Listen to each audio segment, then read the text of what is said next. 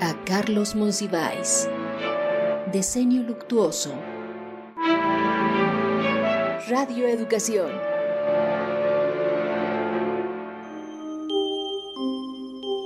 La vida vale mientras no se la aprecie demasiado. Diez años sin Carlos Monsiváis.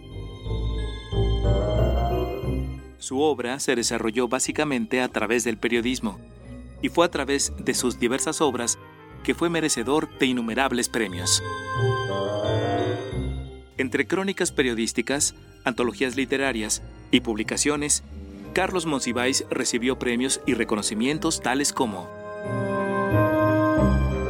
Premio Nacional de Periodismo de México, Premio Manuel Buendía, Premio Javier Villaurrutia, Premio Iberoamericano Ramón López Velarde, entre muchos más. Asimismo, también se le reconoció con doctorados honoris causa por la Universidad Autónoma de Sinaloa, la Universidad Autónoma Metropolitana, la Benemérita Universidad Autónoma de Puebla y la Universidad Autónoma del Estado de Hidalgo, entre otras.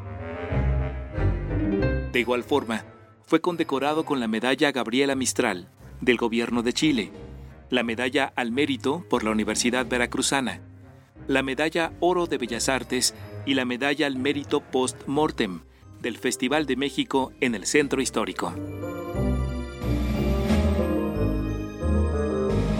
Considerado como uno de los autores más importantes del país por sus obras que retratan la cultura mexicana, no podía faltar una de las más importantes, la muerte, fue precisamente en las calaveras literarias donde encontró otra de sus pasiones, y lo demuestra con su colección en el Museo del Estanquillo, donde muestra grandes obras de autores como Calavera con guitarra, 1938, de Leopoldo Méndez.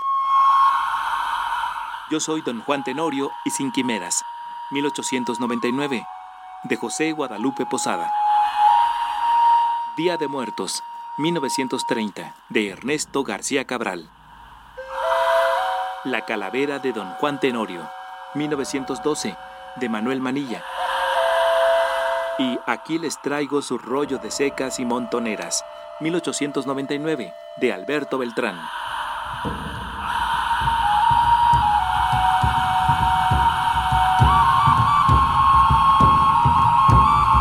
Enseguida, escucharemos algunas declaraciones sobre las calaveras literarias en voz de Carlos Monsiváis. Las calaveras se enconan y llegan a un esplendor literario encubierto en el periodo de 1890 1910 en la lucha contra don Porfirio. Luego conoce un momento triste en los ataques a Madero.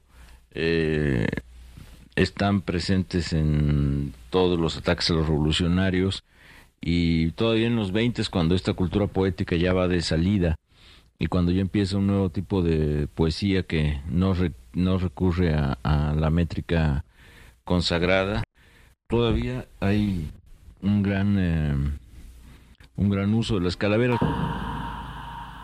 No fueron una moda no tenían nada que ver con el deseo de estar en la vanguardia, tenían con, todo que ver con la necesidad de, atacar, de agredir, de, eh, de hacer presente una, una rabia oposicionista o una rabia partidista en momentos en que había problemas de libertad de expresión o en momentos en que se encontraban particularmente las contiendas. Me parece que que ahí sí que las calaveras nunca dependieron de la moda y sí de necesidades expresivas sociales y políticas.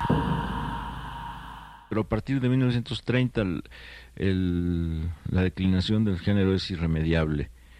se aleja la cultura poética de las redacciones, se aleja el aprendizaje de la poesía de, las masas y todo se va volviendo un culto un tanto nostálgico y lánguido eh, que en estos días ya conoce su total extinción, ya no hay gente que domine mínimamente la métrica que esté participando. Las veces que uno tiene la oportunidad de ver estas eh, chocarrerías o estas calaveras se encuentra lo forzado del pie, la, la total inexperiencia, la falta de oído literario, la falta de práctica Y puede decirse que las últimas calaveras que tuvieron un nivel literario las, eh, las eh, fueron hechas por Renato Leduc siendo Ruiz Cortines presidente.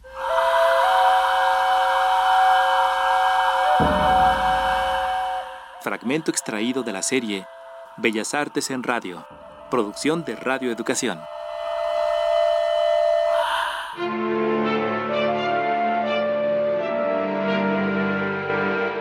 Homenaje a Carlos Monsiváis.